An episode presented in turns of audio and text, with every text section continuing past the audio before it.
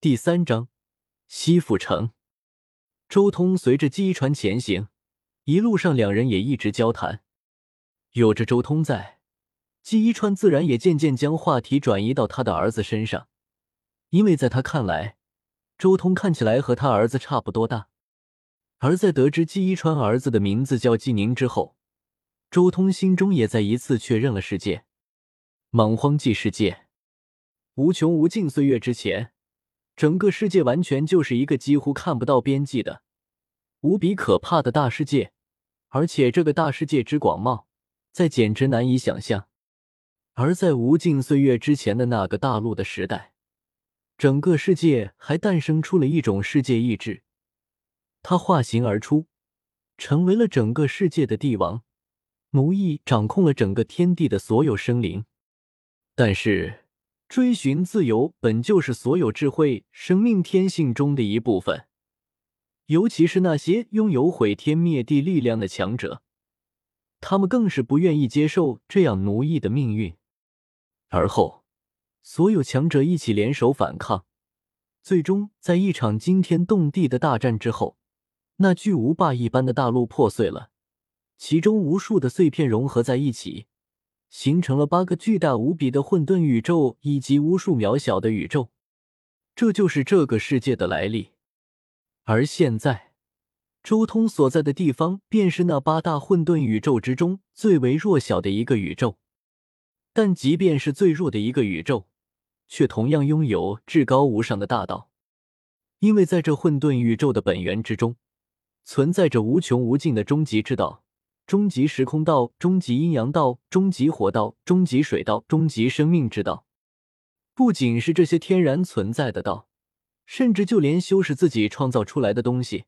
也存在着对应的终极之道：终极剑道、终极刀道、终极拳道、终极阵道。可以说，这个世界的混沌宇宙无所不包，天地间存在着的东西都有其对应的终极之道。永恒终极之道啊！看来我在这个世界要走的路线就是永恒终极火道了。周通心中暗暗说道。而且，只要领悟了一种永恒终极之道。就能炼化宇宙，而炼化宇宙之后，自然而然就能掌握所有的终极之道。如果我炼化了这个宇宙，然后重新返回本尊的话，说不定我的本尊都能接近仙帝境界了。周通越想，心中越想越是兴奋。这无数的终极之道，简直就是天赐的底蕴啊！一旦在这个世界修炼到至高无上的境界，那简直就是一步登天。就是不知道这个宇宙有没有那鸿蒙世界的三层宇宙庞大呢？周通心中也有些好奇。鸿蒙世界的三层宇宙，每一个宇宙都是单独的，但数量有限，一千多万个；而这个莽荒混沌宇宙，则是不知道包含了多少个宇宙。论数量，可能还在三层宇宙之上，但质量方面就不好说了。不想那么多了。反正我如今的目标也就是那永恒终极火道。周通心中很快收敛了心神，继续跟着记忆船前行。两人速度极快，可以清楚的看到旁边的树木不断的倒退。这速度之快，比之天上的飞鸟还快。不多时，记忆船就带着周通来到了一处大城附近。这是一座雄伟的大城。远远望去，能看到数十丈之高的城墙。从规模来看，这座城池内部至少有数十万的人生存。这就是我记事的西府城。季一川介绍道。走入城内，放眼望去都是川流不息的人流。季一川介绍，这条街道是西府城内最为繁华的一条大道，一进入城就会进入这条大路。这条街道本来有十多丈宽，但两边做买卖的却占据了大半的空间，这就使得能让人行走的街道只有七八丈宽。其中，季一川也在给周通讲解许多地方，比如那一眼就能看到的两个巨大建筑——军营和武殿。军营是季氏西府麾下军队驻扎之地，武殿则是季氏西府麾下诸多部落的少年和季氏弟子修行的地方。快来看一看呐！这是前不久才出土的神铁，能打造绝世神兵。上等的面食，乃是雷泽湖畔的湖水浇灌而成，营养丰富，强身健体。凤凰草，传闻凤凰栖息地附近，沾染了凤凰血的神药，包治百病。快来看看，上好的奴隶，女人好生养，十张角羊皮一个，男人都是战士，力举千斤，买一个男人送一个小孩。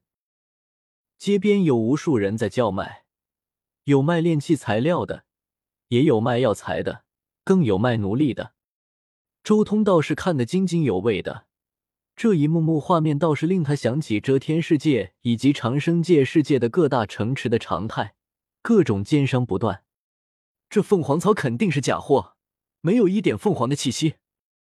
周通不由得开口笑道：“他自己就是凤凰，那草里有没有凤凰的气息，谁有他清楚？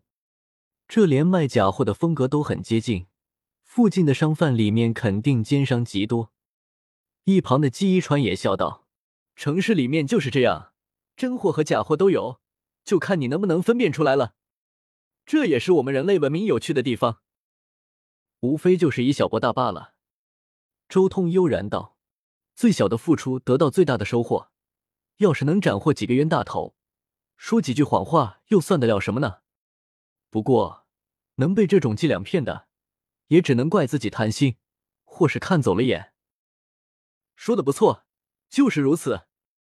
季一川也点了点头。周雄虽然才出世，却已经对我们人类的社会如此了解，想必你出世之前就已经接触过一些人了吧？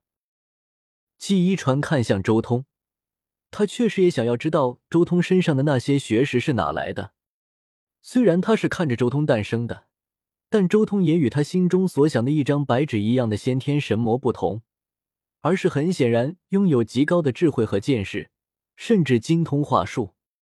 每隔几年都会有一些想要寻宝之人过来，我也算见识过人类的美好与贪婪。其实这城内也差不多，奸商贩奴之人太多了。周通随口糊弄道：“智慧生命就是如此，想的东西越多，就越是没那么纯粹。”纯粹，这话说起来简单，实际上难啊。季一川感慨道：“前面就是我们季氏西府的内城，也是我们季氏族人生存的地方了，请跟我来。”季一川带着周通进入了内城。